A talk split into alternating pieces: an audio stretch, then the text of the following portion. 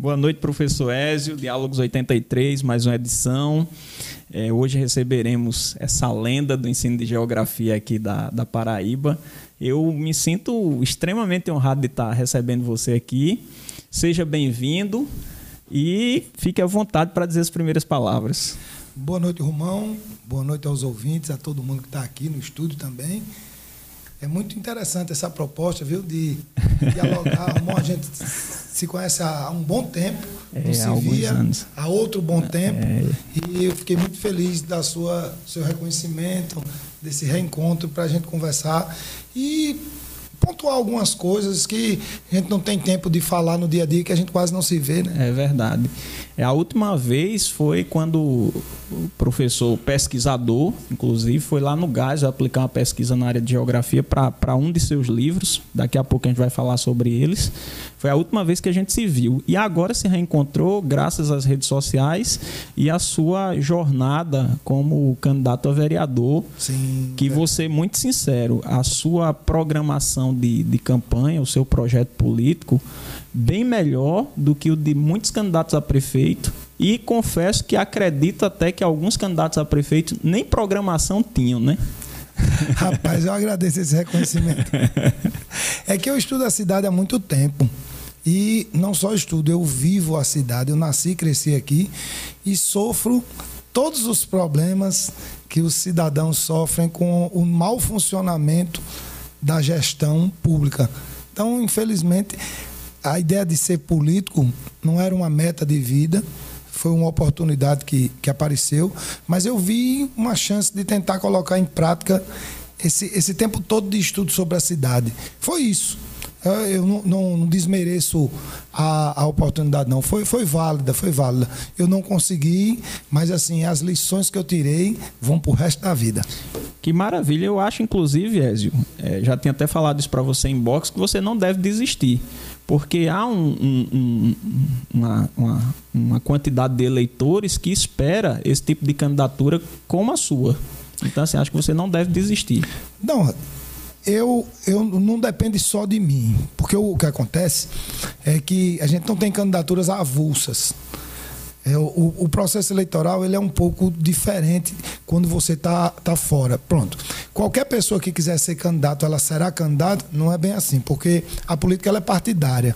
Então tem que haver um consenso do partido que você faz parte, que o seu nome vai ser nas próximas eleições um dos selecionados na nominata da eleição. Então, esse ano eu recebi um convite. Eu nunca tinha sido político. E aí o que aconteceu? Eu aceitei, fui para a convenção. Ah, existe assim um, um trâmite partidário que lhe dá essa possibilidade de você participar. Então, quando você diz, você me diz, "Ez, não desista, não depende só de mim. Entendi. Quatro anos é um tempo razoável. Vamos amadurecer a ideia. Se na época da, da, da política partidária, da época da, da próxima campanha, existir o interesse do partido, eu tiver com a cabeça que eu estou hoje, aí a gente vai. Porque eu- é muito difícil você dizer, não, olha, na próxima eleição, daqui a quatro anos, eu estarei. Nem sabe, né? Pandemia, não sabe o que vai acontecer. Perdemos tantas pessoas esse ano. Segundo Demócrito, né? Ninguém toma banho na- no mesmo rio duas vezes, né? Exatamente. A água passa, o homem muda. Mas vamos torcer para que isso Não, aconteça. Se depender, eu, eu digo que foi válida a experiência e se eu tiver oportunidade, quem sabe eu, eu continuarei. A ideia é essa, porque a política, lembre-se, ela é partidária. As candidaturas não são avulsas. A candidatura avulsa, você poderia se candidatar independente de partido, que isso é uma discussão que está começando a ventilar no nosso país, porque existe umas relações de poder internas dos partidos em que o cidadão comum ele começa a ser eliminado aí. Ele começa a não ter espaço para participar nesse momento. Porque na escola não é ensinado política partidária. Não. Você não aprende isso na escola. Você não aprende como, como participar do movimento social, como se envolver, onde é que você vai, o que faz um ativista. Nada disso é ensinado na escola. Então, se você tiver de aprender, você aprende com um familiar, você aprende com um amigo. Então, olhe quanto, quanto a democracia perde de inserir pessoas num contexto que é extremamente restrito. A política partidária no Brasil é muito restrita. Mas você concorda com essa, essa candidatura avulso? Concordo. Eu acho que a candidatura avulso ela poderia existir, mas num país diferente do nosso. Infelizmente, no Brasil, a candidatura avulsa ela talvez não funcionasse, porque seria preciso definir os propósitos de, das candidaturas. Porque, veja, nós temos assim a intolerância, o machismo, o racismo, nós temos assim coisa, chagas sociais que porventura são filtradas pelos partidos. Uhum. Então, a candidatura você de repente, o, o cara tem umas convicções que não são coletivas e ele tem o direito de se candidatar sem filtro nenhum, pode ser um problema. Entendi. Entende? Eu tenho Entendi. medo no Brasil de uma candidatura avulsa com o pessoal sem preparação escolar, sem educacional, política, porque a preparação política também é muito importante. As pessoas não sabem o que é direita e esquerda, acham que isso não faz mais sentido, que está todo mundo lutando o que pelo poder. Como, é, é, isso que a gente tem que discutir às vezes, porque precisa educar o menino para ele ter esse entendimento de que ele tem que servir ao coletivo, ele tem que uhum. devolver. Porque quando você vai para a política, você pensa, eu vou fazer o que lá? Ganhar um bom salário, fazer network, sair muito mais afortunado do que eu entrei? Ou você pensa, ou você deve pensar, não, eu vou devolver à sociedade o que, o que ela passou direto e indiretamente me oferecendo de subsídio para ser quem eu sou hoje. Tem que devolver. Mas essa cabeça, ela fica até estranha quando você começa com essa, essa ideia, começa uhum. a conversar, não, porque quem é que está pensando assim, né? Os caras que tá, tá pensando em devolver, porque ele, ele não quer ganhar, não. É o capitalismo, é o ganho, ganha, ganha, ganha, lucro, lucro, mas está faltando isso. É engraçado, muito, muito boas observações e interessante que o professor, o prefeitável Rafael Freire é, acredito que são de linhas ideológicas diferentes, você e ele, mas ele disse exatamente a mesma coisa que você acabou de afirmar. Rapaz, eu não acho que a gente é de linhas ideológicas diferentes, não, sabe? eu escutei-o falando várias vezes e muita coisa bateu. Uhum. Só que o, o, o, que acontece porque é que. é coerente, né? Ah, tem muita coisa em Rafael que é, é coerente. coerente né? o, o, o que acontece é que Rafael está dentro de um partido que ele simplesmente é a esquerda que quer romper romper com o sistema e quer romper mesmo. Na, assim, vai lutar para essa ruptura, se puder, imediata. Uhum. Eu faço parte da rede e rede de sustentabilidade é, uma, é a chamada centro-esquerda. Uhum. É a uhum. esquerda que procura um diálogo, um diálogo mais, mais programático. Assim, não acredita na ruptura pela ruptura. Então, em alguns momentos, a gente tem. Porque nós somos e temos ideologias de esquerda. Só que as pessoas não entendem a esquerda como a, a ideia do progressismo que quer a inclusão e a melhoria uhum. para o coletivo. Entende esquerda com aqueles vícios, com aqueles, aqueles estigmas da, da esquerda da esquerda tradicional que uhum. na verdade quer o quê? Quer acabar o sistema capitalista, é contra qualquer forma de lucro, qualquer maneira de privatizar. Uhum. Aquele discurso ali, Romão, é como se ele não coubesse mais no mundo de hoje. O discurso ele precisa ser ajustado à, à, forma como a sociedade caminhou. Porque a gente não pode ter a cabeça dos anos 70. É verdade. Sabe? Não dá para viver a Guerra Fria. A Guerra Fria acabou. Infelizmente, a Guerra Fria, ou felizmente, a Guerra Fria acabou.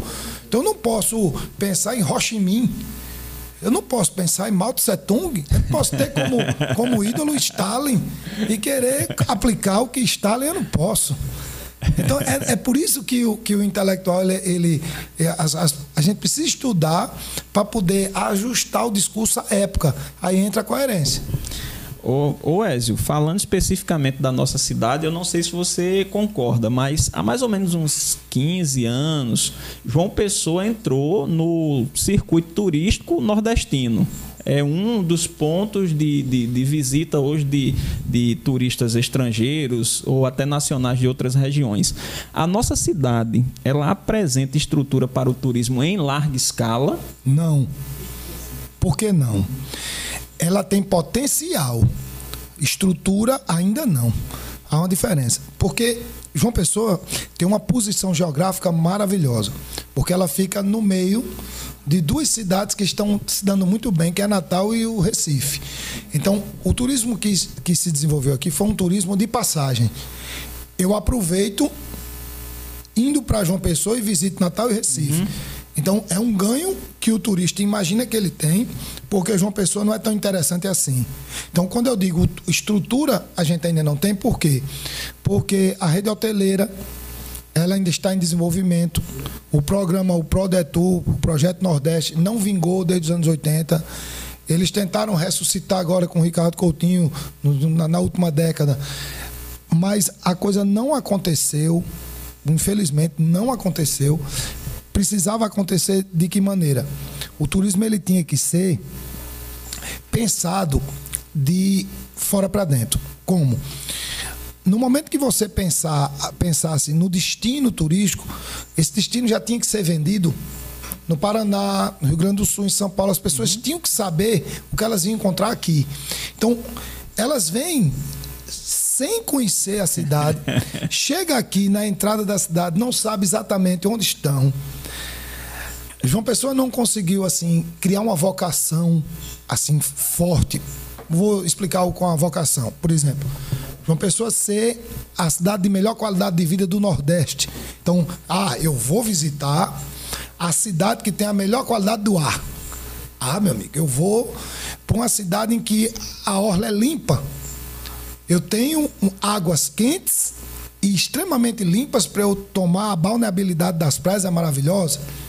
Eu vou para uma cidade que é a mais verde do Brasil. Estou falando de pode ter coisas que podiam acontecer. Uhum. A gente ter a balneabilidade das praias é excelente, a qualidade do ar melhor. A gente tem a lei Espigão, uma lei muito avançada. É, nós, nós poderíamos ter ser a cidade mais verde do Brasil, nós não conseguimos. Isso são coisas básicas. A terceira cidade mais antiga do Brasil, temos um centro histórico com pessoas capacitadas para assim, levar o turista a refletir sobre o passado do país a partir de João Pessoa, ver João Pessoa como assim um elo entre o Nordeste que deu certo e o Nordeste que, que, que nunca aconteceu, o Nordeste que nunca aconteceu e o Nordeste que poderia dar certo. Uhum. Mas isso não foi pensado. Então, o cara vem para João Pessoa na cega. Se você entrar num call center e pega disser que é de João Pessoa, o cara não sabe. Ele não. Você vai no serviço, não é, sabe né? onde é João Pessoa. Então, por isso que precisava vender João Pessoa lá fora.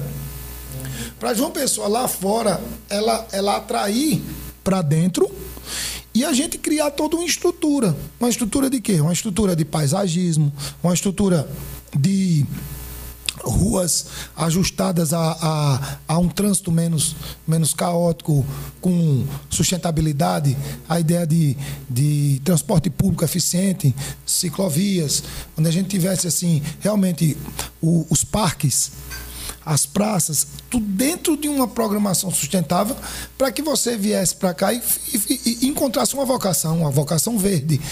Que João Pessoa, na verdade, ela não tem nem vocação econômica. A função urbana de uma pessoa é administrativa. Se você tirar os três poderes, fica só a orla. Porque nem tem indústria, nem tem comércio. O aeroporto é em Bahia. É verdade. Entende? É, é, é curioso o aeroporto isso, é em Bahia, né? cara. O porto é em Cabedelo. A gente é tem a vocação da gente administrativa. Eu nunca tinha pensado nisso, pois acredita, é. Ézio? Analise. Nunca tinha pensado nisso. E assim, é, e, e, os nossos administradores, eles têm trabalhado numa perspectiva de desenvolvimento sustentável, principalmente em relação à natureza, ou também não há essa preocupação? Não, teoricamente, sim. O Partido Verde, que é o de Luciano Cartacho, está entregando agora a gestão, passou oito anos com uma preocupação teórica, até porque assim, o jargão do verde é muito pesado, a ideia da sustentabilidade, eles fizeram inclusive um acordo, com, conseguiram um empréstimo de mais de 100 milhões para João Pessoa, para colocar o João Pessoa sustentável, que é desenvolver os parques, que é, é, é revitalizar os rios, que é reflorestar, uhum. que é, dá um, um, um, um norte sustentável à cidade. Realmente isso no papel está lá, teoricamente. Mas, na realidade, há muito a ser feito. há muito a ser feito, porque João Pessoa não conseguiu ainda resgatar essas coisas que eu te falei. Eu não, não eu, eu lembro, coisa de, de 15 anos atrás, a gente falava de João Pessoa ser a segunda cidade mais verde do Brasil.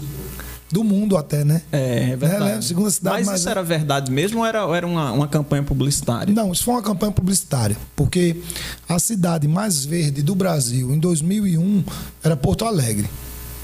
Então, eu fui em Porto Alegre, constatei que realmente o verde de Porto Alegre é muito mais intenso que João Pessoa, por uma questão cultural. As pessoas elas plantam nos logradouros. Veja, o, o cálculo é feito em área pública. O verde de João Pessoa sempre foi privado, sempre foi no quintal. Em Porto Alegre existe uma cultura de plantar nos logradouros, nas praças. Você vê Sim, planta por entendi. todo canto. Então, se percebe que é uma, uma ideia pública. E isso em João Pessoa podia ser realidade, mas a especulação imobiliária, ali na área do, da zona rural de João Pessoa, promoveu um desmatamento muito cruel nos últimos tempos. Lembre do Estação Ciência, lembre do, do Centro de Convenções, lembre daquela área ali, do, do, do Altiplano, do Parque Aratu. Isso. Lembra aquilo ali? Você vai ver que houve um desmatamento assim cruel. E é totalmente anacrônico a visão da sustentabilidade quando você quer ser uma cidade mais verde do Brasil. Foi isso que aconteceu, sabe? E eu penso que a gente. Isso é- a- a co- faltou coerência. Faltou coerência. Eu lembro que tem um programa, não sei se você acompanha, que é o não sei o que ecológico, que é na, eu acho que é na, ou é na 91.5, que é a Cabo Branco, ou é na Tabajara, que são as duas únicas rádios que De, eu, de rádio, né? é, essas são as duas únicas rádios, inclusive, que eu escuto. E a Band também, essas três rádios eu escuto. Aí tem um programa que é alguma coisa ecológico, no domingo pela manhã. É, e lá levaram um arquiteto, inclusive um dos arquitetos mais famosos de João Pessoa, que não trabalha aqui por coincidência, ele trabalha muito fora, e ele falou da questão da, da habitabilidade da cidade. Ele está havendo uma- um crescimento habitacional muito grande, mas as pessoas têm que entender que não é só de moradia que a sociedade vive tem que haver o verde, e ele, ele ressaltou muito essa presença do verde, tem que haver praça, porque senão vai haver um aumento da violência.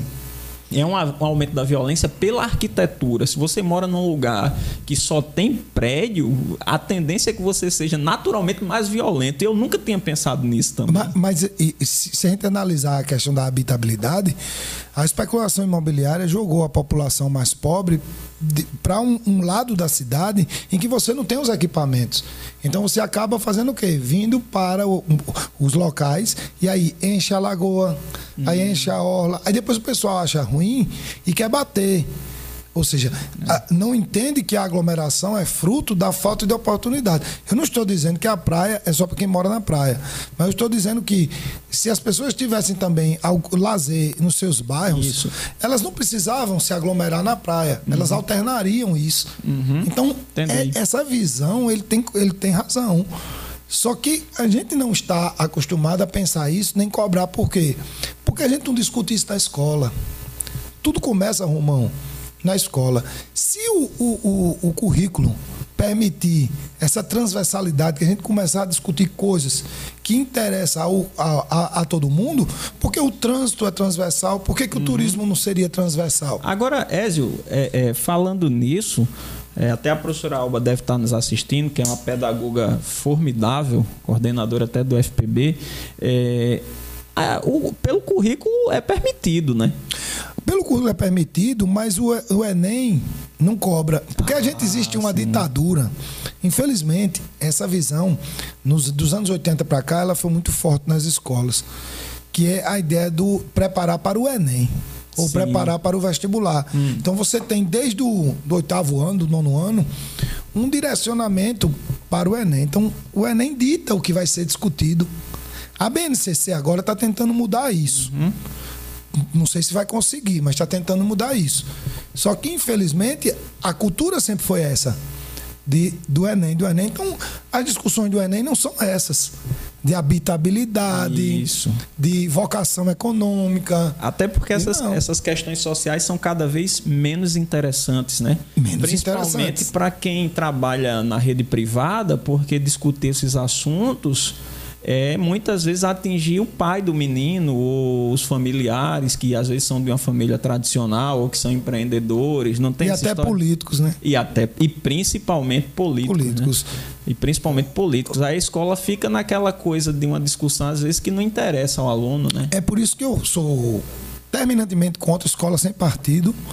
Isso é inconstitucional, já está mais do que provado, mas assim, eu não consigo ver a escola sem partido, porque você não vai discutir política partidária, mas tudo é política. Como é que você não vai dar aula tentando entender, criar um. Complicado, É muito né? difícil. E, e quiseram colocar na cabeça da gente, de uns dois anos para cá, que a escola tem que ser sem partido. Então a gente fiquei assim, rapaz, isso foi É tão difícil. estranho, é Ainda bem que estranho. a coisa agora acalmou mais. Ô Ézio, e Sim. com relação à, à barreira do farol do Cabo Branco, na sua opinião, de quem é a responsabilidade para resolver o problema e qual a melhor solução? Porque até onde eu contei, eu deixei de contar, havia 16 pareceres. De, Isso. de como resolver. Eu parei de contar. Aí o problema é realmente da prefeitura, é do Estado, é da, da capitania municipal, que fica um empurra-empurra, né? O, o, o problema começa na habitação da, do pré-amar. Veja, tinha que tirar dali as pessoas que construíram no terreno de Marinha, que, ou seja, 150 metros da, de onde molha até o continente não pode construir nada, porque atrapalha a dinâmica da maré. Então, o erro começou aí, permitir que na Penha e no Seixas se construísse na beira da praia. Não pode construir, que é o problema do Hotel Tambaú. Quase dentro da Não praia. né? pode. Porque, olha, há, há uma dinâmica de, a gente chama de, de, de ondas. As ondas elas avançam e elas recuam para tirar e levar sedimento. Isso é uma dinâmica normal da, da, do mar. E aí, numa linguagem mais, mais, mais simples, o que é que acontece? Como construíram ali, há um tempo, isso é coisa de duas, três décadas, as construções eram liberadas, começa a desorganizar esse movimento de retirada de sedimento e de reposição de sedimento. O freio do, do, do mar, do avanço do mar, é justamente a areia que é co- colocada. Então, no momento em que aquela areia não consegue ser colocada e retirada, o mar avança e começa a quebrar. Então, isso foi um, eh, já era um, um- um problema que podia ter sido evitado. O segundo problema é a, a retirada da vegetação da encosta. Essa retirada da vegetação da encosta, ela vem justamente com a ocupação da parte de cima. Ou seja, o Estação Ciência foi uma ideia criminosa. Criminosa no, no- no- sentido ambiental, porque vai criar, vai acelerar o processo de degradação da falésia. Que a falésia é viva, ela vai cair. Mas construindo embaixo, desorganizando a ida e a volta das ondas, a retirada e a deposição de sedimentos, com a habitação em cima, com a construção em cima, que vai comprometer a vegetação da encosta que segura o material de cima, aquilo ali praticamente ficou impossível de, de evitar o desmoronamento. Então, veja, são três situações. Né? A construção embaixo, a, a, a construção em cima e a retirada da vegetação original que segurava na, na encosta. Então você já está dizendo a mim que para resolver o problema tem que desapropriar lá, replantar. Isso. E tem que evitar que o, o- haja qualquer outra coisa naquela área da estação ciência. Ali tem que ser totalmente. tá entendendo? Agora existe o, o enroncamento. Eu, eu tô rindo porque eu tô pensando na, na, na, na- população que habita aquela área, que não é, é uma po- população que tem poder político, né? Não, é que isso não vai acontecer. A gente sabe disso. O que eles vão, vão fazer é o enroncamento aderente. Que o enroncamento aderente é uma técnica que se cria uma rampa de pedra para que a água, a, a, a onda ela não bata, ela deslize, ela vai e volta.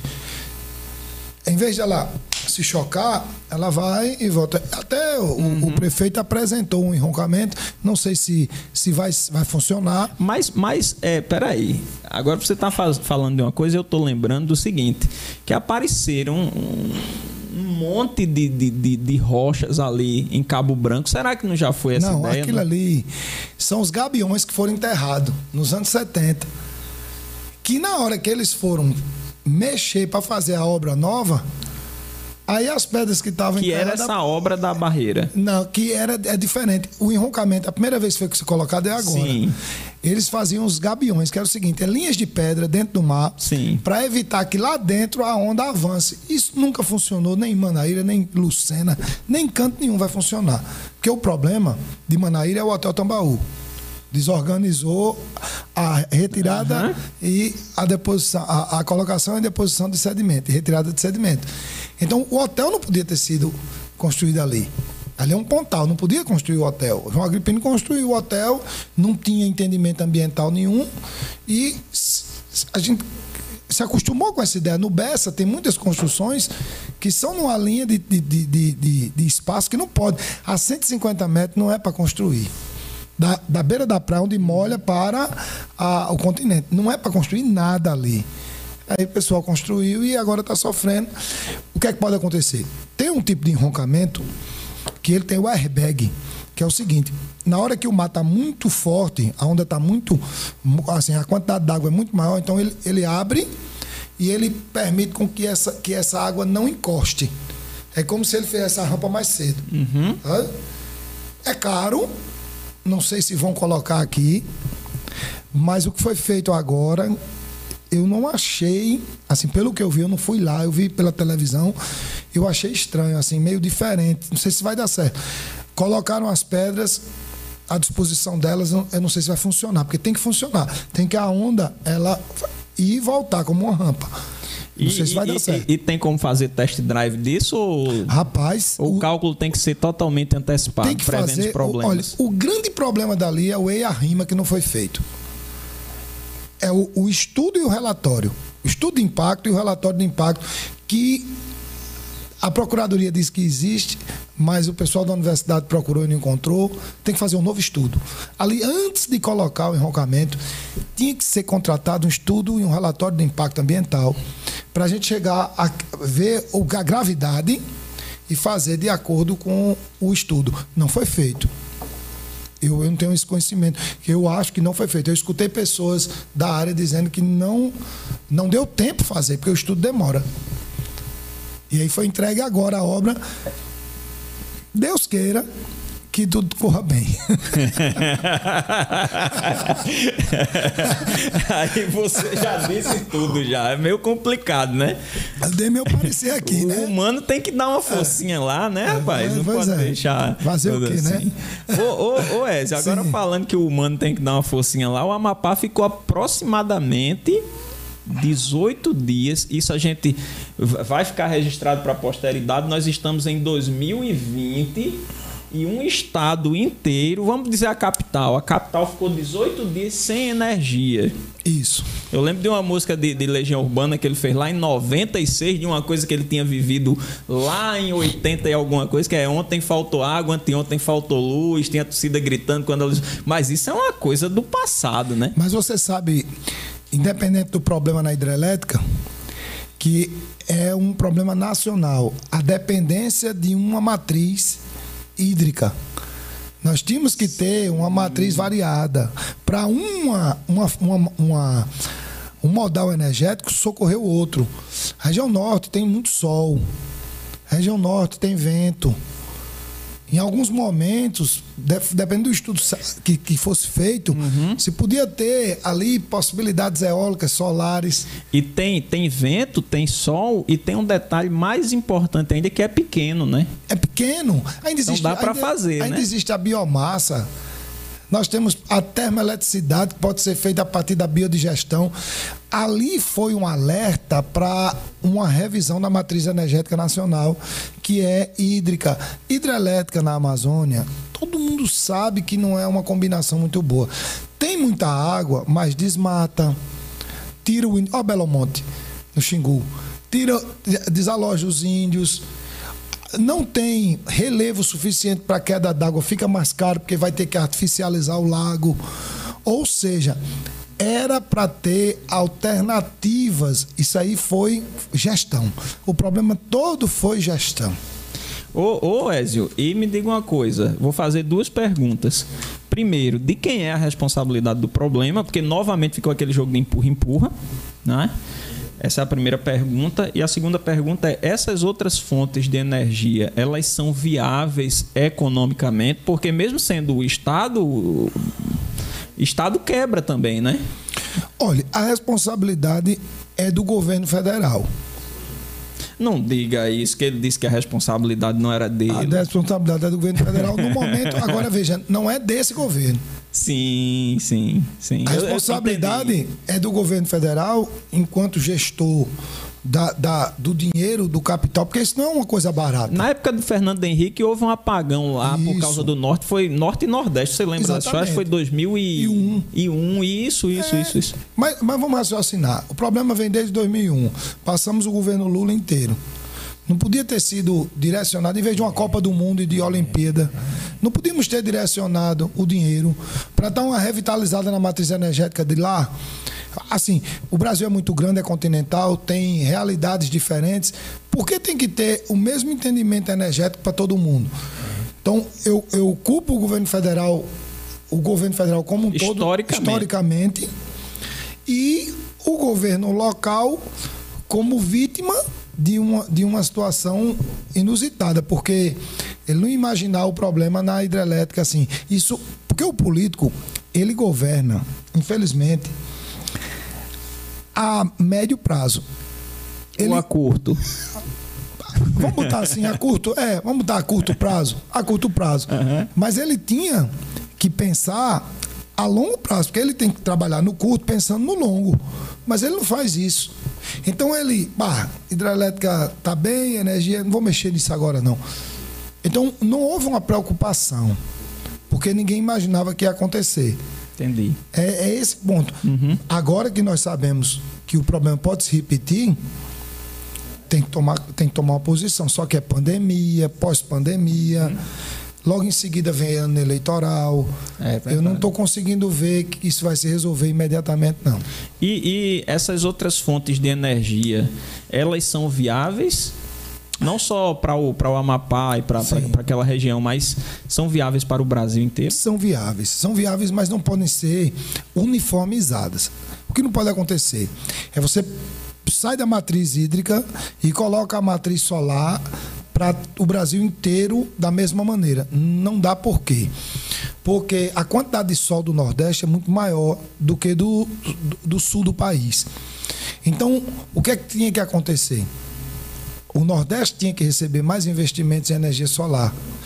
O Sul podia até ter uma matriz energética, com, podia até a gente entender a, a, a questão nuclear no Sul, não é uma coisa do outro mundo. Você pode pegar a França, Japão, Alemanha, utilizam energia nuclear há muito tempo. Claro que ela existe um risco, mas você tem que assim direcionar para a necessidade. Então, as termoelétricas, elas são uma alternativa. É um pouco mais caro, mas não vai colocar em todo lugar. Vai colocar de acordo com a demanda. Então, eu acho assim, poderia se usar a termoeletricidade no centro-sul, a energia solar no nordeste e eólica. E na região norte, que é uma região muito carente de infraestrutura, o pessoal usa diesel ainda, a gente trabalhar a biomassa. Porque a biomassa, ela é produzida, o lixo, a gente tem a produção de lixo constantemente. Isso, e ali, como as populações não são tão grandes assim, é, é uma população não, não é tão exagerada assim em alguns lugares, dava para assim, o custo operacional era mais era mais assim mais otimizado. Entendi. Tem que ter um estudo, mas o, o, a grosso modo a gente tem que onde tem mais gente, energias mais limpas ou energias assim mais mais eficientes, mais eficazes. Uhum. Uma São Paulo, você não pode ter um apagão desse São Paulo. É, não pode ter, um imagina, não pode sério ter. ainda. Por né? conta de hospitais, por conta... então você tinha que ter uma, um, um, uma um, um sistema de segurança que possibilitasse um, um, uma tranquilidade até para o setor produtivo. Por isso que a energia, a energia nuclear ela ainda é usada. É usada no Japão. É usada. Tem risco? Tem. Agora, por que o risco? Porque falta o quê? Falta fiscalização, falta gestão. A Angra 1 mesmo no Brasil, ela em alguns momentos teve risco de acidente. Angra 1, Angra 2, Angra 3 não terminaram ainda. Então, Romão, é por aí. Agora, claro que tem que estudar, né? Tem que ir em cada casa e fazer o estudo coerente é. para poder. E é como educação, né? Tem que ser regionalizado, não tem jeito. Tem que ser regionalizado. Não adianta. Um, porque a gente tá, caminhou dessa forma. Isso foi da ditadura, planos de desenvolvimento. Vamos fazer o PIN, Plano de Integração Nacional. Então vai ser estrado em todo canto da mesma forma. É, ah, vamos fazer. Não funciona. Não funciona. Agora, minha pergunta é o seguinte: naquela época, na época da ditadura militar, vamos fazer o PI e tal, hum. não tinha gente é, especialista para dizer, ó, oh, não vai por aí que não dá certo? Tinha, mas o que, o que é que preponderava? O, o, o fora para dentro. Os interesses nacionais eles não eram levados em conta. Quem definia o que o Brasil ia fazer ou não eram os Estados Unidos, Guerra Fria. A gente tem que entender que as relações de poder elas nunca acabaram. E naquela época, o Brasil servia a um contexto geopolítico. Então, pô, o Brasil não tem ferrovia. Concorda? Que o Brasil não é um, um país desse Até tamanho. tinha, né? Até Rapaz, tinha. Mas a nunca, malha ferroviária foi sendo destruída. Mas, mas nunca né? foi boa. A, a, malha ferroviária da gente nunca conseguiu ser nunca conseguiu chegar a 100 mil quilômetros. Nunca. Num país de 8 milhões. Nunca conseguiu e foi privatizada, assim, sucateada, mas assim, por que, que o rodoviarismo foi tão importante para o Brasil? Para escoar o quê? Para escoar automóveis. Quem produzia esses automóveis? Para a gente refinar petróleo. Quem re refinava esse petróleo aonde? Entendeu? É fácil de encontrar a resposta, né? Ô, ô Ézio, ah. é, o presidente e a família têm, falando de, de, desenvolvimento, falar de desenvolvimento hoje no Brasil ainda é falar de infraestrutura, mas em outros países falar de desenvolvimento é falar de tecnologia. Sim. Certo? Aqui a gente ainda está pensando na infraestrutura, né? Isso. Não na tecnologia. Mas o presidente e a família têm razão nesse levante contra a China em relação à, à vacina e esse 5G? Com relação à vacina, ele tem. Tem, cara. Por quê? Porque a vacina precisa ser testada. Tem. A vacina não pode de jeito nenhum, porque olha, a vacina, todo, todo medicamento ele tem possibilidade de ter efeito colateral. E alguém se deu mal com, a, com, com um tipo de vacina, tomou e houve até óbito. Então, estão ainda estudando se foi realmente por conta da vacina, se tinha sido uma predisposição. Mas, assim, eu acho que a vacina tem que ser mais testada. Ele tem razão. Porque a culpa vai cair em quem? No momento é. em que ele libera uma vacina, é. sabe? É. Assim, tem que o lado político ter uma trégua e a gente olhar com humanização para as coisas.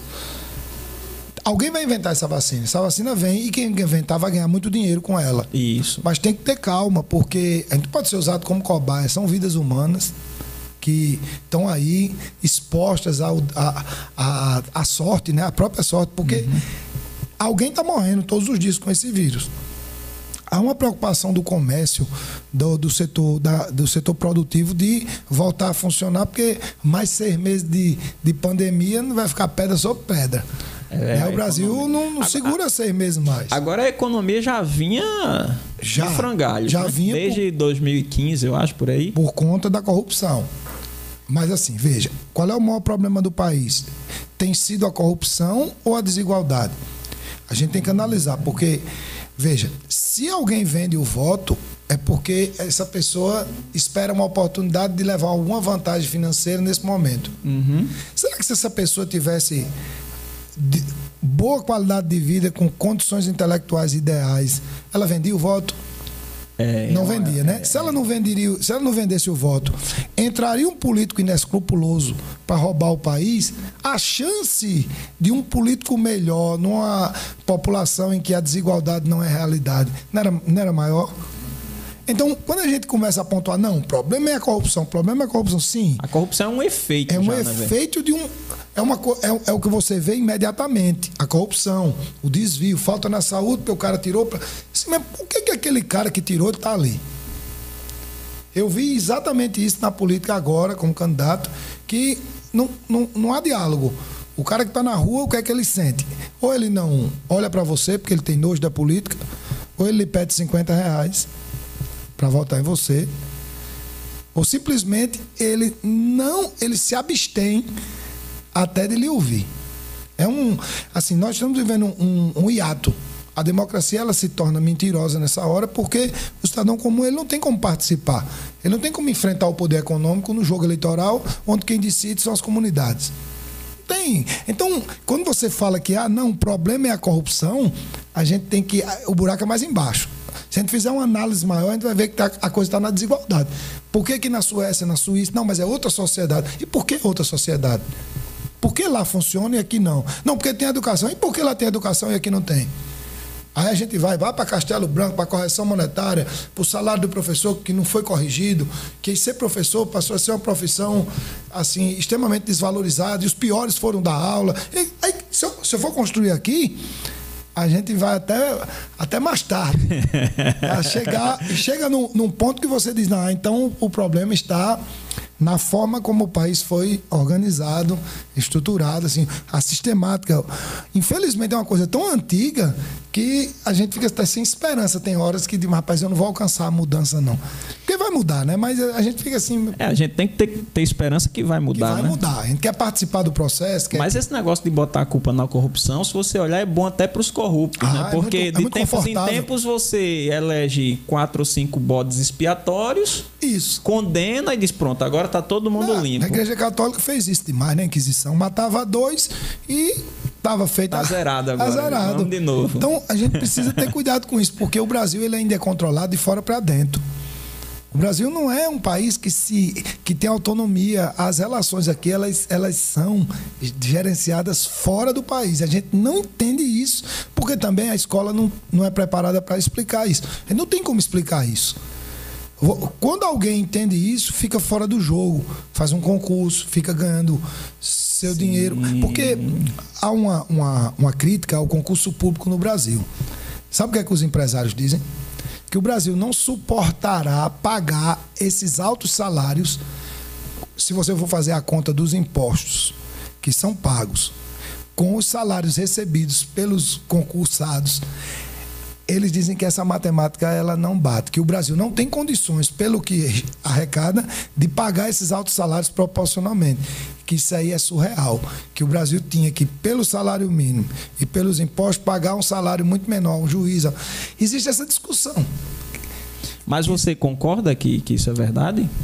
Eu concordo que os salários são baixos em, em muitas categorias. Eu sou a favor da isonomia.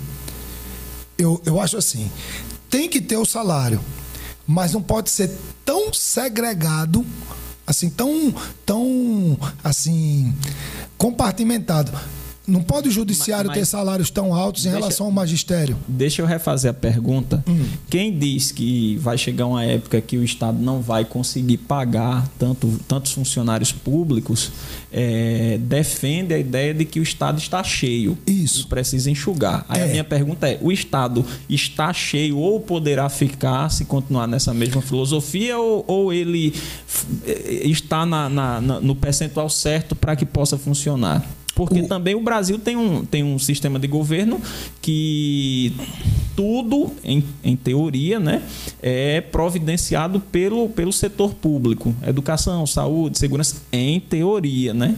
E aí, por isso, justificaria uma carga tributária tão alta né? E aí, até para poder manter esses servidores na ativa. Aí a minha pergunta é: você concorda com esses empresários que dizem que a folha estatal está cheia, está inchada, que vai chegar uma hora que vai se, se tornar insustentável? Essa é a primeira pergunta. Depois você pode até concluir seu raciocínio, depois você responde essa. Do jeito que está, o Estado não vai suportar precisa ter uma, uma precisa de reformas. Hum. Reforma. A primeira reforma é a tributária. Sim. Precisa Sim. fazer a reforma tributária para quem tem mais pagar mais.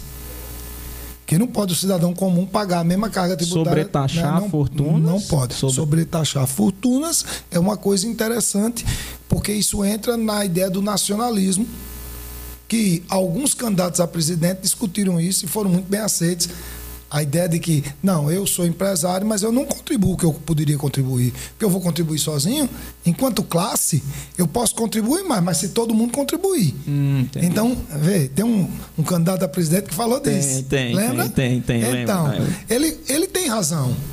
Ele podia contribuir mais. Será que o empresário alemão ele não contribui mais para a Alemanha do que o empresário brasileiro?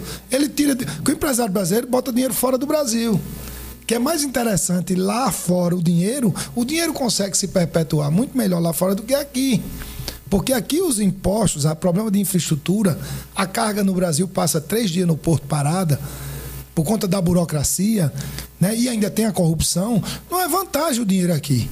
Mas se a gente fizesse a reforma tributária, desse essa conotação tributária assim, um, um, um, uma possibilidade de, do dinheiro realmente voltar, porque o consumidor ele paga o imposto e a gente ter condição de ter esse dinheiro de volta, ia ficar mais barato viver no Brasil, porque você paga duas vezes.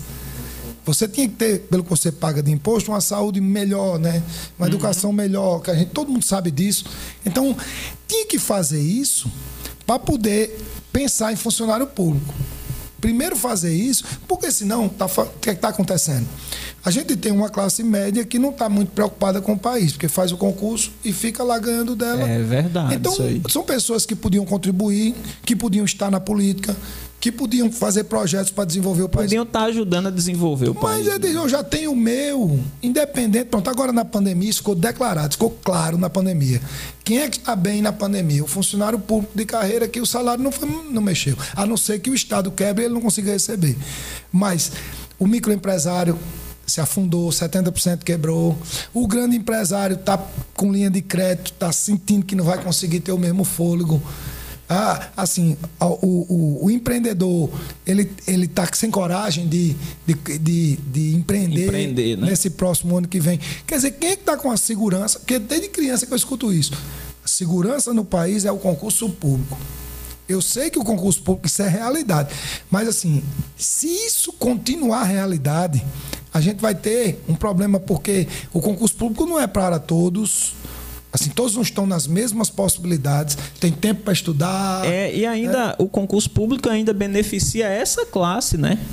Essa classe média. Essa classe média. Ainda beneficia, porque não há igualdade de, não, de condições claro intelectuais, educacionais, então, estruturais. E, né? A gente dá aula em concurso, sabe disso. É. Há um nivelamento por cima, e aí, consequentemente, a gente vai ter uma casta intelectual que vai se omitir do processo eu não estou nem aí, eu não, vou, eu não vou ser candidato, eu não vou participar, eu não preciso participar, porque eu estou já com o meu garantido, independente do Estado. Eu, eu escuto isso a láteri pela rua, pessoas que têm um emprego federal e assim estão nem aí para o país. Por quê? Porque, assim, é uma, uma falsa segurança, né? Porque se der, é a questão da violência. Pronto, gente, você não me perguntou, mas assim eu vou colocar isso Não, mas fique à vontade. Meu amigo, eu sou seu fã, eu sou seu aluno, você pode falar o que quiser. Se você quiser, irmão, vamos fazer um, um programa aí só para falar de autoimagem, que eu sei que você tem um cuidado com a sua autoimagem. A gente faz um programa só para eu sou mas, seu fã, você fala aqui do que você quiser, meu amigo. Ó, eu, eu vou dar uma opinião minha aqui, se você me permite. Fique à vontade. Eu, eu, eu sou contra armar a população. Eu também sou, cara. Sou contra, sabe? Eu sou contra porque a gente não vai discutir o que tem que discutir. A gente simplesmente vai Arma botar o mundo. lixo debaixo do tapete, cada um armado. É como se dissesse: não, não tem mais jeito, a desigualdade não vai acabar, ninguém vai lutar por isso. A segurança pública ela está ficando caos, é cada um por si, o Estado não tem condição de me proteger, eu vou pegar minha arma e acabou. Aí o que é que vai acontecer com o trânsito? Na, as, as brigas de trânsito vão terminar em quê? Você né? parar para analisar, é... quem vai ganhar dinheiro com isso? Funerária? Quem vai ganhar dinheiro com isso, né? A, a, as, as, empresas de, de arma, de munição, dos clubes de a tiro. Funerária. Né? A funerária. Né? O, os hospitais, em parte, né? Os, os presídios, quem os sobrar, presídios. que vão ter que ser terceirizados. Isso. Que já há um projeto de terceirizar presídio. Né? Terceirizar. Né? Eu sou a favor de privatizar presídio. É talvez o, o, o sistema o sistema é, público funcionasse melhor, né? Quando ele pagasse para ter um. Para ter. Ele recuperava. Porque o é. problema todo é o seguinte: não tem pena de morte nem perpétua. Não tem. No Brasil não tem. Né? 30 anos por crime, uhum. tudo bem. Mas você, Mas você não recupera Você é a favor da pena de morte? Não. No Brasil não, porque só vai morrer pobre. É, mas no presídio só tem pobre. Mas né, veja também. só, se eu não tenho pena de morte, nem eu tenho perpétua, eu acredito que eu recupero o cara. Então fica sem sentido, porque no, em alguns países eu não acredito que recupere, eu mato. Ou então eu tiro da sociedade totalmente. Em alguns países tem a perpétua ou a pena de morte. No Brasil não tem nenhuma das duas. Então é um sistema que quer ressocializar. Aí a pergunta é: no Brasil o preso é ressocializado? Não. não. Mas a gente paga para o preso estar lá e ser ressocializado. Sim, Mas sim. ele não é ressocializado. E, e ninguém vai discutir isso mais, não? Porque onde está o crime organizado? Dentro dos presídios. É verdade. O crime se organizou dentro dos presídios desde a Ilha Grande. Quer dizer que época o, de Vargas. Quer dizer que os presídios são é aquela sala de professores ali que a gente Universidade do crime, se organizava Exatamente. ali. Exatamente. Então, eu, eu faço essa análise que a gente precisa, assim, começar a, a pensar a desigualdade como uma coisa sistêmica, uma coisa. Uhum. É como se tivesse interesse. Porque eu vi isso agora na política. Rapaz, pessoas que estão na política há 30 anos que não estão na rua pedindo voto. Que políticos que estão há, dois, três mandatos, que não estão. Por que não estão na rua pedindo voto? Porque ele não precisa do desgaste de ir para a rua pedir voto. Uhum. Ele tem o curral. Isso. Ele tem um, um, um, esquema financeiro que ele alimenta quatro anos e que ele injeta dinheiro na época da eleição, em que vai dar os votos que ele precisa para ele se manter no poder. Tem uns caras que a gente nem conhece, né? De pouco esse cara é vereador. Esse cara é vereador como? Nunca viu. Nunca vi esse cara na rua, esse cara não tem projeto social, esse cara não tem nada. Então, veja só, se a estrutura política é essa, como é que a gente vai pensar em resolver a desigualdade para a desigualdade gerar um melhor funcionamento político para colocar pessoas interessantes que lutem pela sociedade e a gente tenha menos violência e uma Isso. sociedade mais organizada. Então, as feridas têm que começar a ser curadas na, na parte de baixo, na desigualdade. Mas quando você diz isso, você é esquerdopata. Isso, você é, é visto como uma pessoa que, assim, está vivendo um, um, um mundo paralelo o, o mercado não caminha para essa, essa discussão. Essa discussão ela não é imediata. Essa discussão ela é para 30 anos. Ela, assim, mas ninguém quer começar a fazer isso. Então, meu amigo, se ninguém começar a fazer, a discutir a desigualdade, a gente não vai chegar a lugar nenhum. Wesley, deixa eu só te interromper um pouquinho, que é a primeira vez. É, nós estamos aqui no estúdio 11K gentilmente cedido pelo meu amigo Lincoln. Lincoln, vai ficar gravada essa live, a gente não pode perder uma live dessa, né? De jeito nenhum. Aí eu não, não preciso me preocupar no YouTube e pro Instagram. Não, agora você pode deixar salvo lá no Instagram. Eu posso carregar depois. Eu vou fazer o seguinte, é, eu vou encerrar esse primeiro tempo da live dizendo Aline Figueiredo, que foi sua aluna, está dizendo aqui também sou fã, saudades das aulas do professor Ézio. É a live com maior audiência que nós já fizemos desde o início da pandemia. Foi mesmo, rapaz. Tá Graças vendo como você é querido? Não só querido, né? Porque eu acho que é querido porque é inteligente. Né? Então essas coisas vêm, aí vem a, o carisma, aí vem, vem todo o restante. Mas é a live com, com maior audiência desde que nós começamos a fazer. É, Lincoln, vamos, vamos encerrar.